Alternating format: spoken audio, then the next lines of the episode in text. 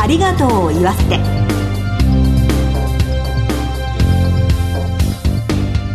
こんにちは。番組パーソナリティの栗林さみです。今回のコメンテーターは全日本総裁業協同組合連合会理事の吉村美沙さんです。どうぞよろしくお願いします。吉村です。よろしくお願いいたします、はい、吉村さん今日は広島からいらっしゃったんですよね。はい。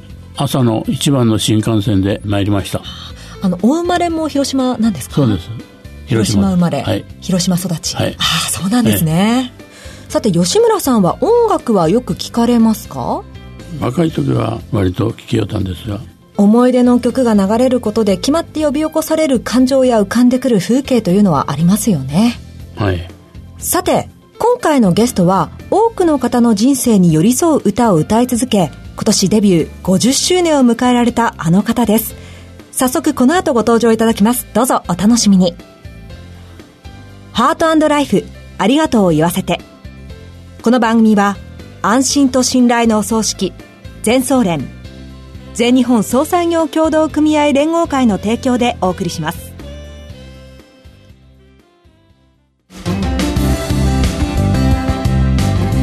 改めまして番組パーソナリティの栗林さみです。全総連の吉村美沙です。ではゲストをご紹介しましょう歌手の瀬川栄子さんです。どうぞよろしくお願いします。よろしくお願いいたします。瀬川さんには今週から2週にわたってご登場いただきます。まずはプロフィールからご紹介させていただきます。はい、ます。瀬川栄子さんは歌手瀬川慎さんの次女として東京都渋谷区でお生まれになりました。1967年19歳の時に涙の影帽子でデビューされまして1970年長崎の夜は紫が50万枚のヒットとなりました。そして、1986年発売の命くれないがミリオンセールスを記録。翌年には NHK 紅白歌合戦に初出場を果たされました。精力的に歌手活動を続けられながら、皆さんおなじみの明るいキャラクターで、バラエティ番組や舞台でもご活躍です。1回目の今日は、50年の歌手人生を支えた人たちについて伺ってまいります。まずは50周年ということでおめでとうございます。ありがとうございます。あの、これまでの、はい、50年の歌手人生について少し振り返っていただきたいなと思うんですが、はい、まずはですね、そもそものところなんですけれども、歌手を志したきっかけというのはどんなところだったんですか？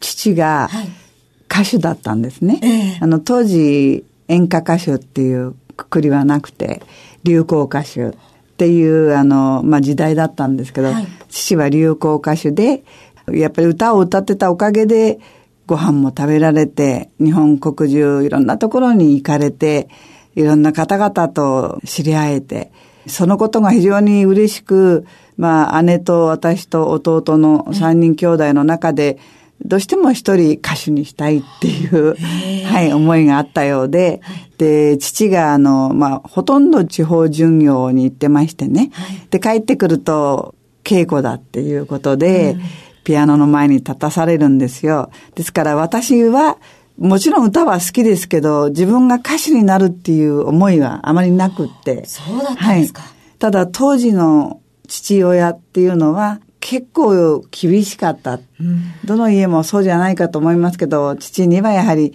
逆らえないっていうのがあってね。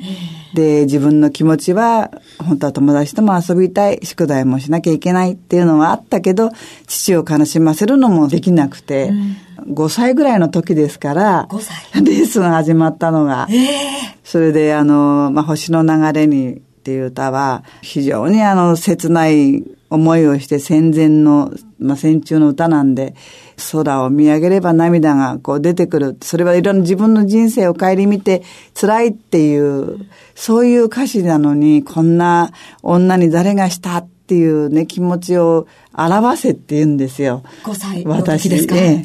5歳だから、わかんないよと思いながら、ね、はい。こんなって、わざと切ない顔して歌うと、なんだその歌い方はってパシーンとこう、つい夢中で手が出ちゃったりしてね。そんなこともあったんですか？はい。ですから、あの、最初は父が歌手にまあ、育ててくれて、うん、でもね、あの、歌っていって、ずっと、あの、まあ、50年っていうものを迎えてね、はい、どんどんどんどん歌が好きになっていく自分がいて、13年前に両親とも亡くなりましたけれども、はい、本当にありがとうっていう思いでいっぱいです。手を合わせております。だったんですね。まあそうすると、まあ最初はね、厳しくて辛かったって思いもあったでしょうけれども、はい、お父様から受けた影響っていうのは大きいでしょうね。大きいですね。あの、まず約束の時間を守れ。で、あの、絶対可愛がってもらえ。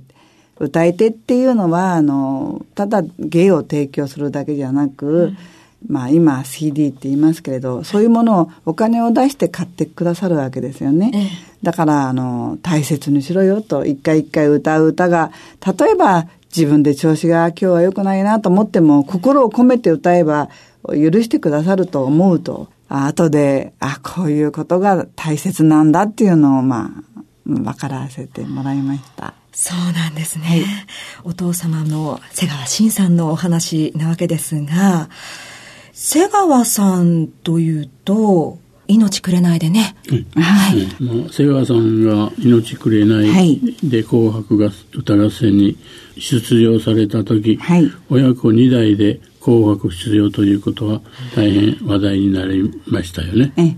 あの頃、あの、前例がなくて、はい。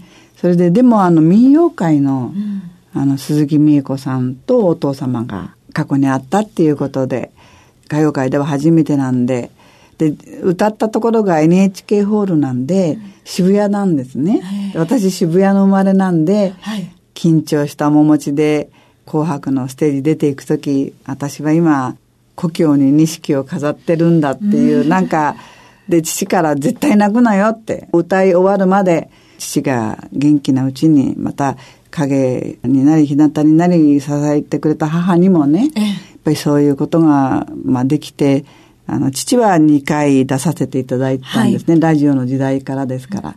私4回、命くれない含めまして4回、こう本当幸せなね、親子だなって皆さんに感謝してます。本当にそして素敵なことだなって思いますね。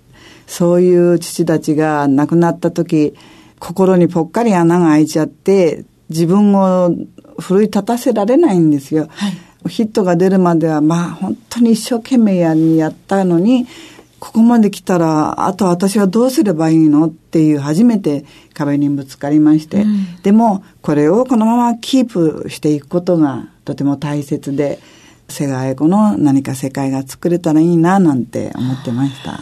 そうなんですね。はい。まずはお父様お母様のお話だったんですけれども、はい、えそして他にも影響を受けた方ってきっといらっしゃると思うんですが、そうですね。はい。どなたか印象に残ってる方っていらっしゃいますか？そうですね。やはりあの、デビューの時っていうのレコード会社のオーディションを私は受けさせてもらいまして、うんえその時のディレクターが20年近く諦めないで、毎年1枚新曲を出してくださるんですね。で、その時に、オーディションを受ける時に紹介してくださった、まあ私のピアノを弾いて、そのディレクターの人にあの歌を聴いていただく時に初めて、その荒井俊明先生っておっしゃるんですけど、はい、デビュー曲、涙の影帽子、そしてあの、長崎の夜が紫、万国博覧会の時、まあ、大変ヒットさせていただいて、まあ私にとって初めてだったんですけど、はい。その先生が本当に熱心で、先生と会ったのが16の時ですから、とにかく基礎が大事なんで、新井先生はそのレッスンを欠かすことなくいらっしゃいと。先生今86歳ぐらいなんですけど、今でもこう私のことを見つめてくださってるんで、いい先生と巡り合えたと。ずっと続けてこられたのはやはり父たちの影響、また教えてくださる先生方のおかげだと、またそのプロデューサー、ディレクターのおかげだと思ってます。えというわけで、デビューから50周年というわけなんですが、はい、新曲のお話を伺いたいなと思ってまして。はい。今日ですね、はい、日本クラウンからニューシングルが発売ということで、おめでとうございます。ありがとうございます。ありがとうございます、吉村さん。もうデビュー50年で、ええ、あの、まあ、いろんな歌との出会いってありました。ええ歌は自分の子供と思っています。とてもね、私が自分で言うのもなんですけど、いい歌なんですね。この続きはまた来週伺いたいと思います。はい、お願いします。ということでゲストは歌手の瀬川栄子さんでした。ありがとうございました。どうもありがとうございました。全日本総裁業協同組合連合会全総連は命の尊厳ご遺族の悲しみ。一人一人に寄り添ったサービスを何よりも大切に考えご遺族の心を形にする地域密着の葬儀者が集まる全国ネットワークです。全総連加盟店ではお葬式の専門家である葬儀事前相談員総裁ディレクターが皆様からのご相談をお受けしております。お葬式のご依頼は安心と信頼の全総連加盟店まで。詳しくは全総連ホームページをご覧ください。すべては個人ご遺族のために。全総連。全総連。瀬川栄子さんのお話いかがでしたでしょうか？あの、何の職業でも裏にはいろいろ努力あるんですね。そうですよね。ねご両親ですとか、あとは新井俊明さんのお話など伺いましたけれども、たくさんの方にこれまで瀬川さんが支えられて影響を受けて、そして今の瀬川さんがあるんだなということがよくわかりましたよね。